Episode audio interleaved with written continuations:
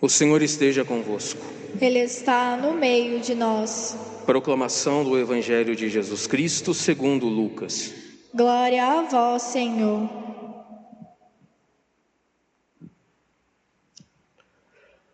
Naquele tempo, Jesus tinha entrado em Jericó e estava atravessando a cidade. Havia ali um homem chamado Zaqueu, que era chefe dos cobradores de impostos e muito rico. Zaqueu procurava ver quem era Jesus, mas não conseguia por causa da multidão, pois era muito baixo. Então ele correu à frente e subiu numa figueira para ver Jesus, que devia passar por ali. Quando Jesus chegou ao lugar, olhou para cima e disse: Zaqueu, desce depressa Hoje eu devo ficar na tua casa. Ele desceu depressa e recebeu Jesus com alegria. Ao ver isso, todos começaram a murmurar, dizendo: Ele foi hospedar-se na casa de um pecador. Zaqueu ficou de pé e disse ao Senhor: Senhor, eu dou a metade dos meus bens aos pobres. E se eu defraudei alguém, vou devolver quatro vezes mais. Jesus lhe disse: Hoje a salvação entrou nesta casa, porque também este homem é um filho de Abraão.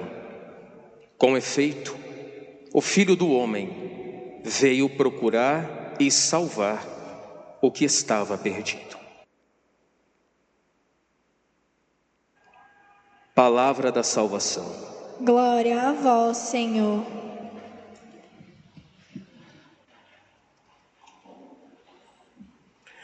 Queria saber uma coisa de vocês. É, a partir de qual momento que você começou a ter consciência dos pecados, por exemplo?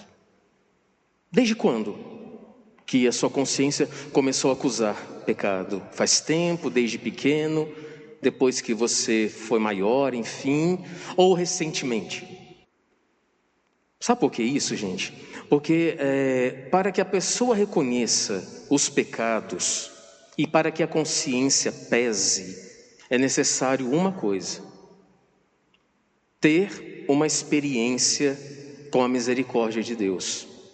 Aqueles que não conhecem o Cristo, que não conhecem muito bem, vamos colocar assim, que nunca tiveram uma experiência de misericórdia, de salvação, para eles tanto faz.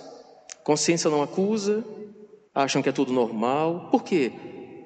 Eles estão na escuridão. Somente quando a luz chega que ela dissipa a escuridão e a pessoa consegue enxergar. Não adianta você querer cobrar de alguém que nunca ouviu falar de Cristo uma vida santa, por exemplo. Você tem que evangelizar, colocar na cabeça da pessoa, mas você que conhece o Senhor, você tem que ver como é que você vai fazer com o Espírito Santo para que você possa levar o outro a essa experiência que Zaqueu teve, por exemplo. Vocês sabiam disso? Por isso que muitas, em muitas pessoas a consciência não acusa. Na verdade, são dois caminhos, né?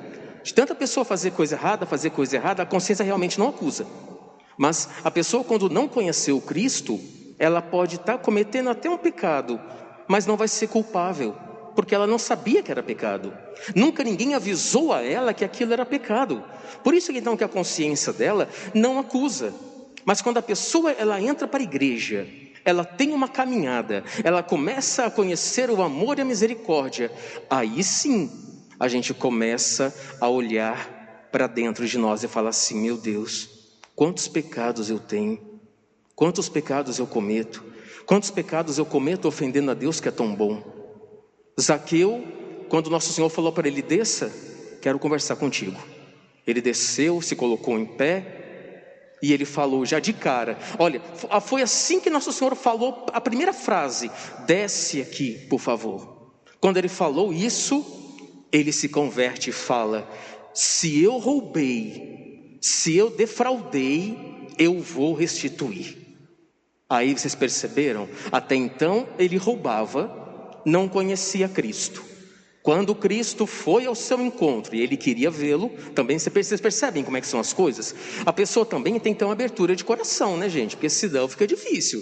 Se a pessoa não abrir o coração para a graça, é meio difícil. Zaqueu queria ver. Ele não sabia quem era se se converter, mas ele partiu do, do princípio em que ele queria ver alguma coisa ali naquele homem. E ele encontra então o perdão e a misericórdia.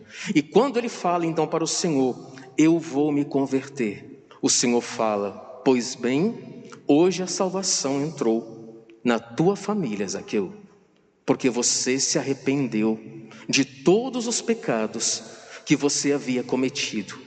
Olha só, o que, que significa isso? Hoje a salvação entrou na sua casa. Resumindo, Zaqueu, você está perdoado, porque você se reconheceu pecador e vai restituir todo o dano que você cometeu. Olha só que interessante. A gente, quando verdadeiramente se arrepende daquilo que a gente faz, a gente quer consertar né, aquilo que a gente quebrou, por exemplo. A gente quer reatar, dar o perdão àquele aqui, aquele até então que estava retido dentro de nós. A gente quer fazer e voltar à amizade. A gente quer começar a amar a Deus novamente. Vocês percebem? Somente quando a gente encontra Jesus Cristo de Nazaré por isso que nosso Senhor pediu no Evangelho: ide evangelizai, levai-me aos outros. Os outros estão pecando porque não sabem que é errado tal coisa. Entende agora por quê? Do, do pedido de nosso Senhor: ide evangelizai, levai a boa nova. Para quê? Para que nós nos convertamos, gente. Quando a gente ouve a palavra, a gente se converte. Vocês sabiam que uh, a fé ela entra pelo ouvido, vai dizer Paulo. Quando você escuta alguma coisa, ouve uma música, escuta uma pregação, escuta uma homilia, escuta um vídeo pela internet, a gente acaba abrindo os nossos olhos internos e a gente acaba se convertendo. Por exemplo, quantas pessoas já falaram assim para mim, padre, depois daquele vídeo que eu vi, eu não sabia que aquilo não era. Que ela fala, a pessoa fala bem assim para mim, padre, eu não sabia que aquilo era pecado. Nunca ninguém tinha me falado. Isso acontece muito, viu, gente? Às vezes do nosso lado do nosso lado. Eu não sabia que era pecado.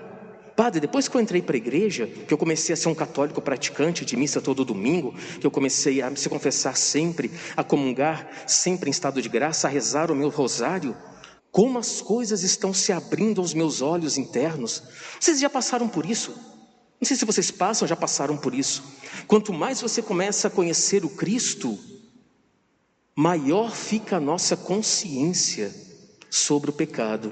E quando acontece isso, sabe o que, que acontece? A gente já não quer mais pecar. A gente faz de tudo para fugir das ocasiões de pecado, porque nós conhecemos aquele que nos deu a vida, aquele que morreu na cruz por você e pelo Padre. Então a gente não pode mais machucar aquele que a gente ama. Não podemos nem pensar, nem pensar. Fazer de tudo para não pecar para não ofender a Deus que é tão bom. Uma vez eu falei: como é que a gente pode machucar aquele que a gente ama? Como? Vocês que são casados, vocês não gostam de machucar a esposa, e nem a esposa gosta de machucar o marido, mas a gente machuca Deus pelos nossos pecados? Isso é correto? Isso é certo? A gente machucar aquele que nos deu a vida? A gente ofender aquele que nos salvou na cruz? A gente machucar aquele que nos perdoa a todo instante que a gente vai ao sacramento da confissão? É justo a gente machucar aquele que nos dá a comunhão para fugirmos do pecado? Vocês acham que é justo? A gente ofender o Deus de amor como a gente ofende quando a gente peca? Será que isso é justo?